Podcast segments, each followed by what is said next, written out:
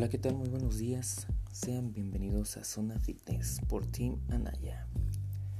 En el episodio de hoy hablaremos de un elemento vital, vital para el entrenamiento. Nada más y nada menos hablamos de la bendita agua. ¿Pero qué es el agua?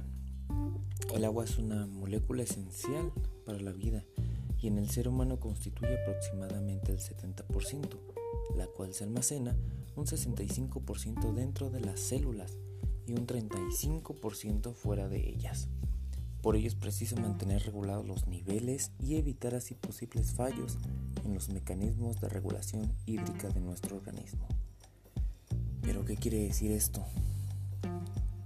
Vamos a comenzar tirando una idea errónea esa idea errónea que te vendió televisor, el guapo mamá Dolores que te va a dejar en garrafón, o tu comadre la que vende batidos en la esquina y vende zapatos por catálogo. No, señores, no se tiene que tomar dos litros de agua al día. No es algo real. No va a consumir esa misma cantidad menor que una persona de edad adulta o un ya que no hacemos las mismas actividades uno que otro. Así como la dieta, que es intransferible, que no puede ser la misma, así mismo con el consumo de agua. No puedes consumir lo mismo que tu comadre. Aunque el agua no nos proporciona energía, es un elemento que no podemos prescindir ya que interviene en numerosas reacciones bioquímicas necesarias para un buen funcionamiento de nuestro organismo. También interviene en otros procesos fisiológicos esenciales, como son la termorregulación, la absorción de nutrientes y la excreción renal. ¿Cuáles son las funciones de este bendito líquido hacia el ejercicio? Bueno, Permite que los nutrientes realicen sus funciones en forma correcta dentro del organismo. Facilita el transporte de nutrientes al interior de las células. En los procesos digestivos interviene la disolución de los nutrientes que contienen los alimentos y en la digestión de los mismos mediante la bendita hidrólisis. Facilita el transporte de las sustancias de desecho interviene en la termorregulación del organismo a través de la evaporación de agua piel. Transporta glóbulos rojos con oxígeno hacia los músculos.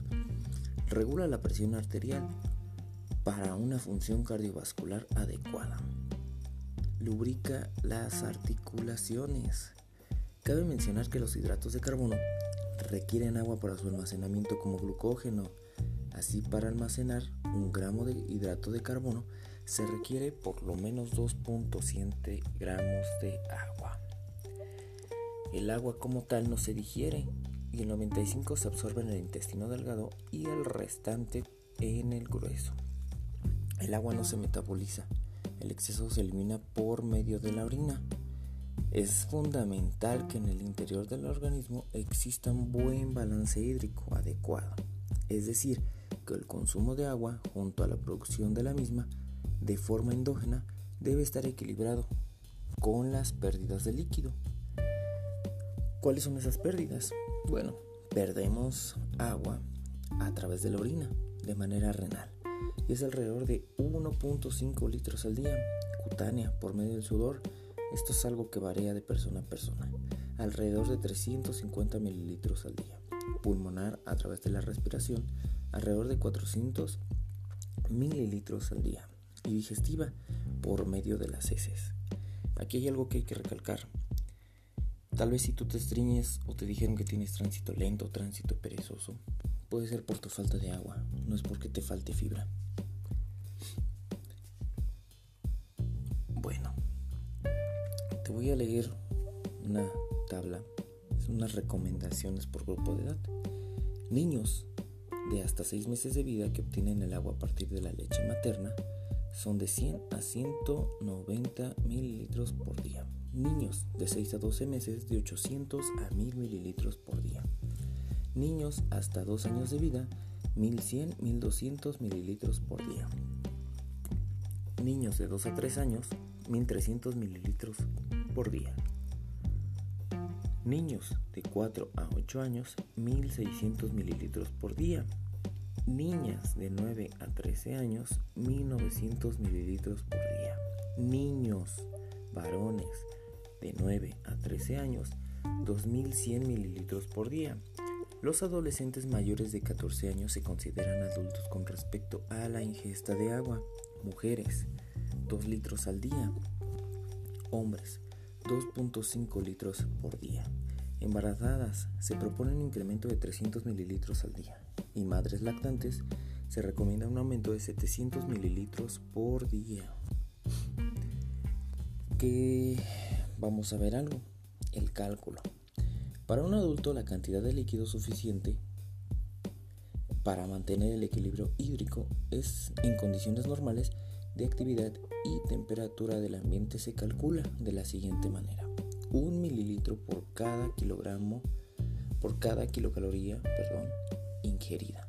¿Qué quiere decir esto? Que si una persona tiene un régimen alimenticio por ahí de unas 3.000 kilocalorías por día, por lo menos necesitará 3 litros de agua lo cual deben provenir de eh, agua, de diversos alimentos como principalmente las verduras, que son ricas en, en este líquido.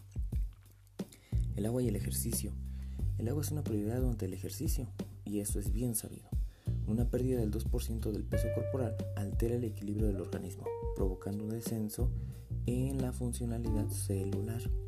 Cuando la deshidratación alcanza niveles de entre el 7 y el 10%, puede provocar un paro cardíaco.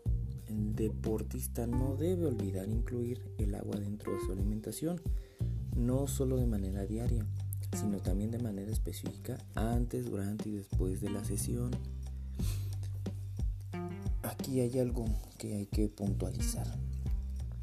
Si tú eres de las personas que levanta la mancuerna la saca del rack y toma agua, eh, pone un disco en la barra y toma agua, hace una repetición y deja a las demás porque tiene que tomar agua, porque le dijeron que son dos litros al día.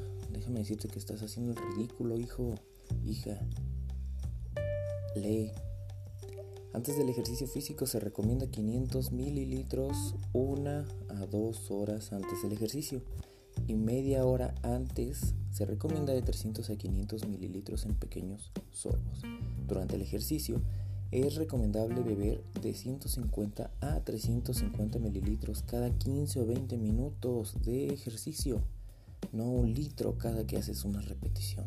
Entonces si tú eres de los balagardos que se llevan su garrafón y están tomando un litro cada serie, cada repetición, pues déjame decirte que tu entrenamiento no va a ser efectivo. Y al contrario, te puede caer pesadita y te va a tumbar toda tu rutina.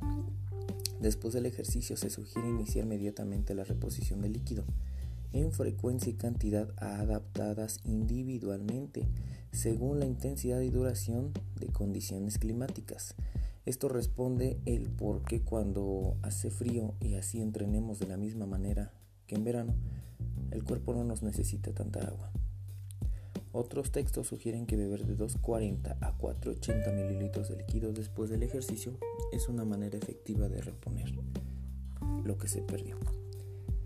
En general, para quienes realicen ejercicios de manera recreativa, si su entrenamiento es de mediana o baja intensidad y tienen una duración menor a las 2 horas, con la ingesta de agua es suficiente. Deja tu suero Deja tus bebidas energéticas, deja tus bebidas para la cruda. No te sirven. En entrenamientos más largos, que estamos hablando de atletas ya más dedicados, unas bebidas isotónicas serán la mejor opción. Isotónicas, no energéticas. No esperes a tener sed, la sensación de sed aparece cuando el organismo ya se encuentra en un proceso de deshidratación leve. No ingerir grandes volúmenes de líquido de una sola vez porque puede producir sensación de plenitud gástrica y molestias estomacales, en especial durante el entrenamiento. Incluir además alimentos ricos en agua para ingerir suficientes líquidos de diversas fuentes. Espero que con esto dejes de creer lo que te dice el camioncito que te va a dejar tu garrafón. Porque no son dos litros, no son tres litros. Tampoco es esperar a que tengas sed, que tengas la boca seca. Que es mantener siempre, siempre, siempre el cuerpo en niveles óptimos de agua para un correcto funcionamiento principalmente de tu cerebro. Me despido, que tengas un gran día.